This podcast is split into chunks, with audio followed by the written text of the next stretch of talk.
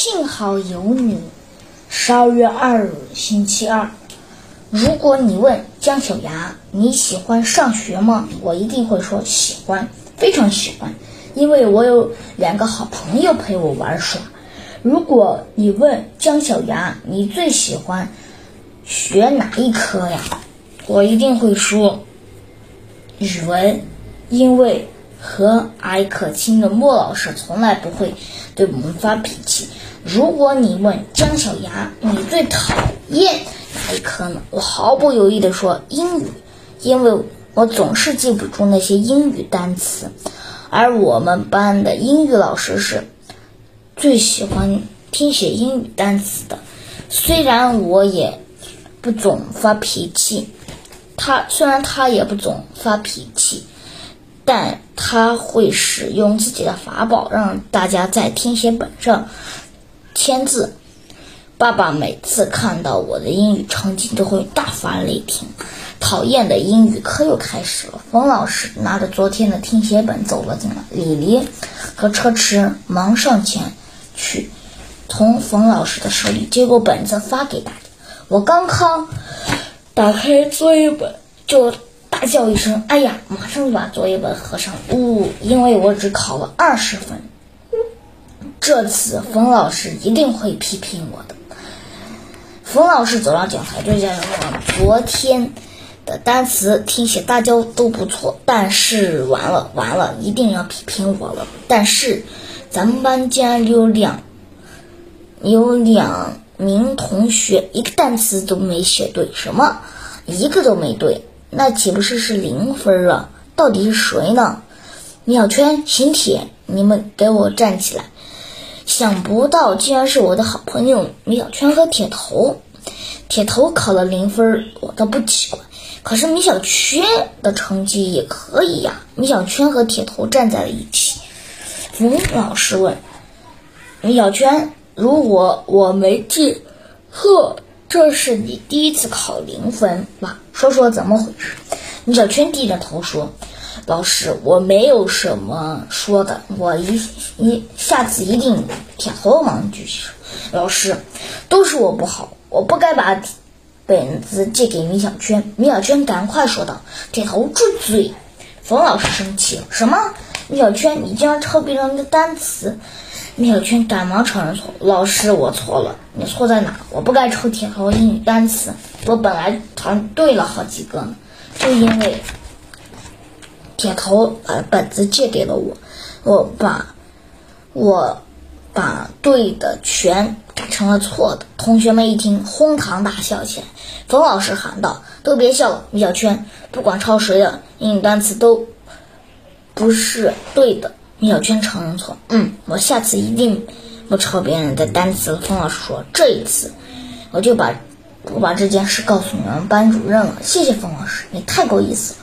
米小圈高兴了，冯老师严肃地说：“但是，你抄，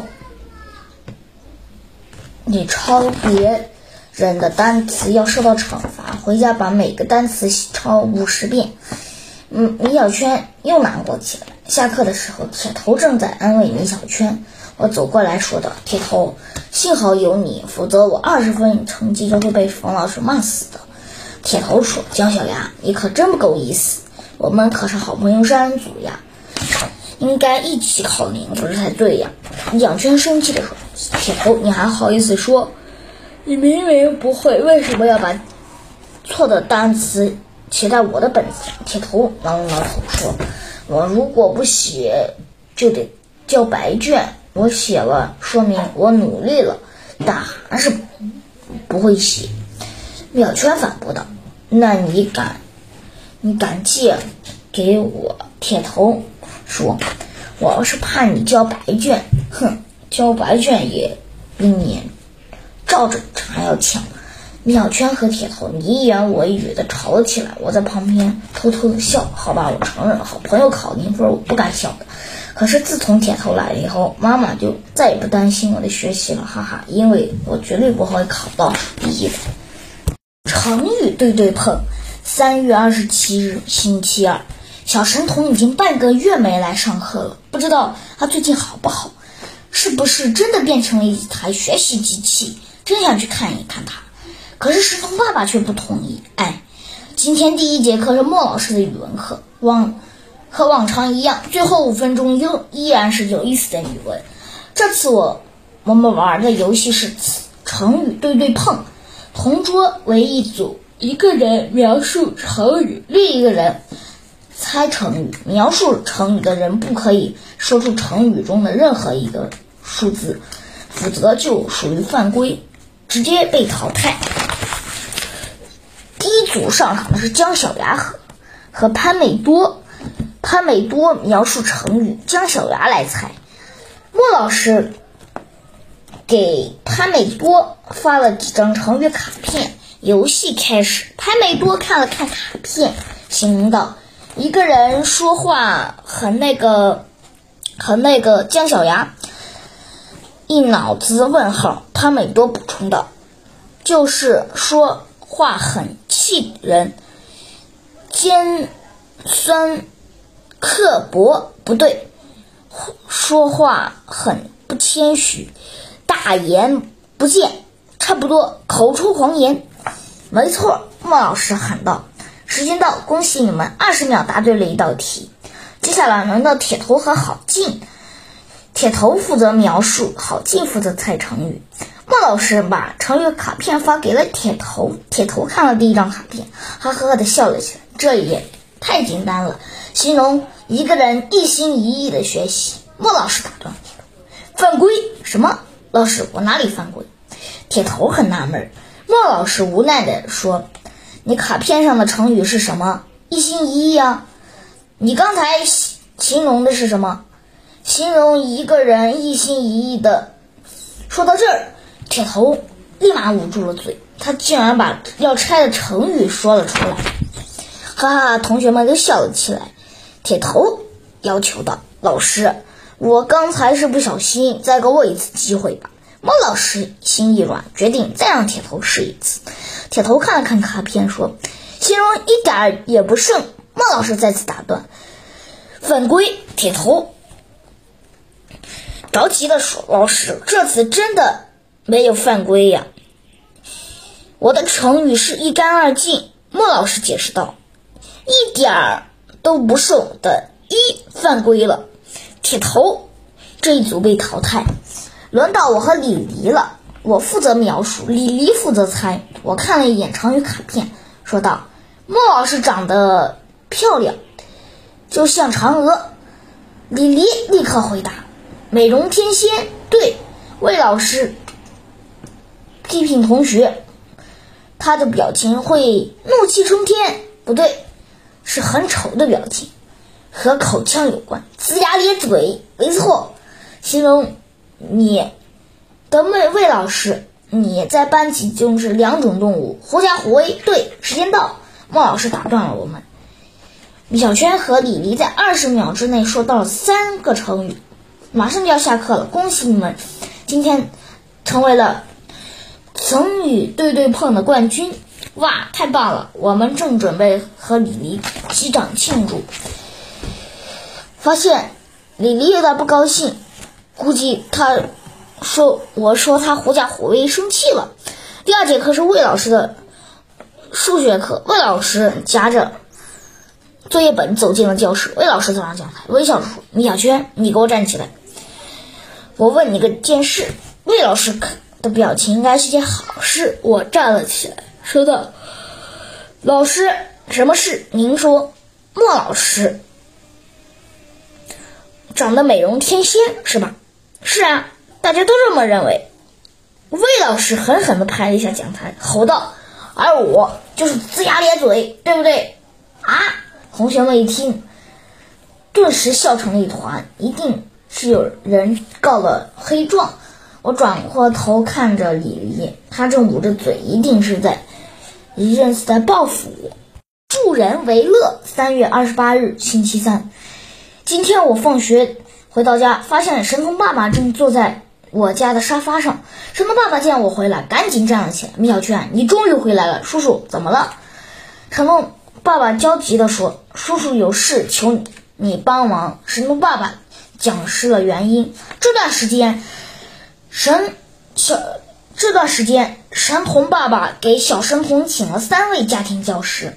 小神童每天过着学习、吃、睡觉的甘苦生活。小神童非常认真，一切似乎都很正常。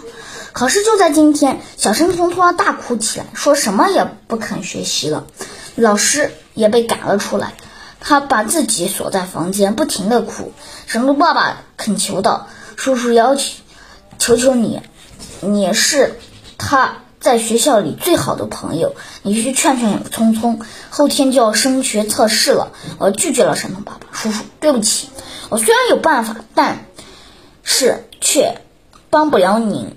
是为什么？神童爸爸，你肯。定接受不了，神童爸爸说：“你什什么方法都同意，只要能劝一下王聪聪，别让他再哭了。他这么一哭，我心都碎了。他一个人在房间里，万一出了什么事，该怎么办呀？”老妈说：“是呀，米小圈，你到底有什么办法？先说说嘛。”我的办法叫做吃喝玩乐治疗法。吃喝玩乐，这怎么行？聪聪后天就要升学测试了，是呀，所以我帮不了你。叔叔，我要去写作业了，一会儿五点动画片就开演了。我转身向房间走去。其实我怎么可能不想帮小神童呢？只是我得让神童爸爸明白，光学习不玩耍，聪明的小孩也会变傻这个道理。等一等，行。我就按你的吃喝玩乐治疗法来试一试。神童爸爸拦住了我，同意了我的方法。我们来到小神童家，正准备正在自己房间哭的哭闹的小神童，谁的话也听不进去。神童爸爸朝着门内说：“聪聪，你把门打开，你看谁来了？我不学习，我讨厌学习，我再也不学习了。”神童爸爸告诉我。小神童不停地重复这句话，已经重复了几百遍了。我敲了敲门，王聪聪，是我，米小圈呀，米小圈，哼，你走开！我不学习，我讨厌学习，我再也不学习了。我赶快解释道：“我不是劝你来学习的，我是请你去我家里玩的。我不信，我不学习，我讨厌学习，我再也不学习了。”小神童不停地重复道：“王聪聪。”我米小圈从来不骗人，叔叔已经答应我了，让你去我家里玩儿，我们可以一起吃薯片、喝饮料、玩五子棋、看动画片。真的？当然是真的。我要你发誓，好吧？我发誓，我没骗你，不然我就一辈子都不考不了全班第一名。不行，你本来就考不了第一名，你要发毒誓。这个小神童也太狠心了吧！我是来帮他的，还要发毒誓呀？好吧，我发誓，我真的没有骗你，不然我就让我一辈子都吃看不到动画片。房门突然打开了，只见小神童满脸泪水，大鼻涕都快流到嘴里去了。神童爸爸说：“聪聪，是爸爸不好，不该逼你学习。”小神童一听“学习”二字，差点又哭了。我赶快说道：“聪聪，今天先不学习了，到我家里玩个痛快。”小神童这才收起了眼泪。我们下楼后，我对神童爸爸说：“叔叔，玩与乐就交给我了，是，这是我的强项，吃与喝就靠您了。”我指了指小区里边的便利店，神童爸爸立刻明白了我的意思。神童爸爸在便利店买了我们最喜欢吃的薯片和饮料。我们来到家，老妈一看小神童来了，赶快把电视机打开了。我和小神童坐在沙发吃，吃边吃薯片边看动画片。这时，神童爸爸真正的，这是小神童真意上的第一次看动画片。他盯着电视机，眼睛都不肯眨一下。我突然觉得有点心酸。小神童。一边看电视一边把薯片往嘴里塞，有时候被动画片的搞笑情景逗得把薯片喷了出来。是。四十分钟后，老妈走过来挡住了电视机。好了，今天动画片就到这里。老妈，别挡电视机呀，我们还没看够呢。不行，你忘了约定吗？每天只能看二十分钟，今天已经破例了。神童爸爸走上前说道：“没错，看这么多树叶对眼睛不好。”老妈拿起遥控器，关掉了电视机。小神童失望的低下了头。我说道：“虽然动画片看不了，但我们可以下五子棋呀。”好呀，我特别喜欢下五子棋。神童爸爸询问道：“王聪聪，你是什么时候学会下五子棋的？”在学校，米小圈教我我的。神童爸爸似乎有点不高高兴，不过也没说什么。我和小神童下了三盘五子棋，结果不出所料，一盘没赢。小神童高兴地说：“呵呵，米小圈，你可真笨，再来一盘。”不来了，不来了，我再也不来了，我根本不是你的对手。好吧，米小圈，你家里还有什么好玩的？我刚要回答，家里的门突然开了，是老爸下班了。米小圈，你看我带了什么好玩的？哟，有客人来了。我向爸爸。介绍是神童，小神童和爸爸，神童的爸爸。然后追问道：“爸爸，你刚说带什么好玩的了？是什么呀？”老爸爸从背包里伸出一，然后吐出了好东西。你看，哇，是一本最新出版的《呱呱闪》，我最爱看的漫画书。我接过漫画书，和小神童一起津津有味的看起了漫画书。神童爸爸问道：“米小区，米先生，我有个问题想问你一下。稍后，我得先去洗个脚，否则就否则就会辣眼睛。”哈哈，我补充道：“呵呵，我去去就来。”老爸有点不好意思的冲进了卫生间。不一会儿，老爸洗完脚出来：“王老弟，你刚才说什么？我想问。”这种漫画书除了搞笑之外没什么意义，为什么不给孩子买点有营养的书呢？什么样子是有营养的书？老爸反问道。例如四大名著什么的，我也希望他能看，可是这孩子不看呐。对了，你上四年级看四大名著吗？小神童在沙发上接了一句：“我爸爸到现在都没有看过四大名著。”神童爸爸反驳道。胡说，《西游记》我还是看过的。老爸拍了拍肩膀说：“我觉得我们应该站在孩子的角度思考问题，先让他看一些自己喜欢的书，让他觉得书是一个好东西，之后再一点点引导他去看那些有意义的书。否则，你直接把四大名著塞给他，他可就……”会觉得读书是一件很痛苦的事，这辈子可都不敢读书了。这时，神童爸爸突然握住了老爸的手，激动地说道：“李先生，你说的太对了，我爸爸当年给我买了四套，买了一套四大名著，所以我看都不爱看。”老爸接着说：“其实王聪聪的事，我听米小圈说过，所以我也想咨询一下你。”你还记得你四年级说过，所有，呃年年级末你还是第一道题吗？那肯定记不得了。那你还记得四年级发生过什么好玩的事吗？神童爸爸想想说道：“我四年级时，老师给我换了一个新同学，的叫杜芳。我把一只毛毛虫放在了他的文具盒里，结果他吓哭了，我也被老师骂哭了。呵呵。”从此我再也不敢搞恶作剧了。你看，学习的事你全都忘了，好玩的事你都记得清清楚楚。所以我希望你能给王聪聪留下点快乐的回忆。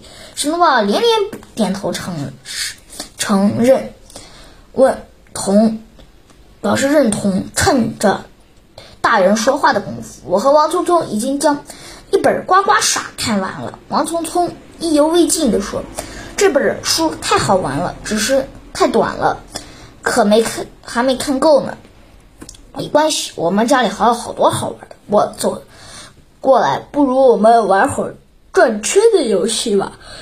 小神童问道。什么是转圈的游戏？其实转圈的游戏是我老爸发明的，就是在远处放一个饮料瓶，然后转上十圈。转完后，你能走到远处，把饮料瓶捡起来就算赢。如果走路过程中摔倒，就算你输了。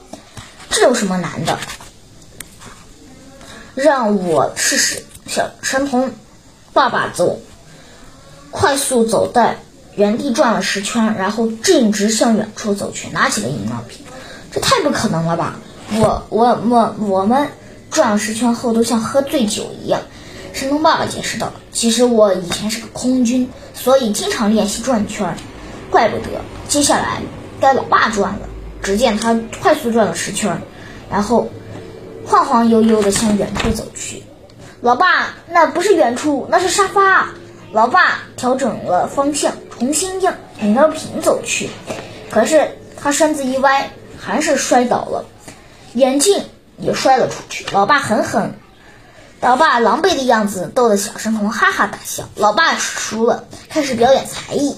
他从他从口袋里拿出一副快板，打起了快板，说着绕口令。接下来轮到小神童了。小神童在在原地转了十圈，然后直接坐在了原地。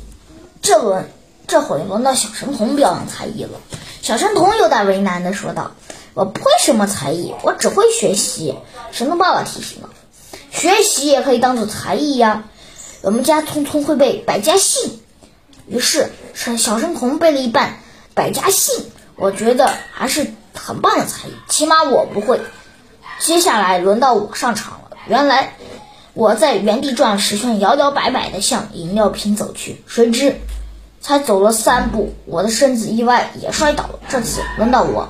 表演才艺了，而且是模仿魏老师的样子。我从桌兜里拿出一本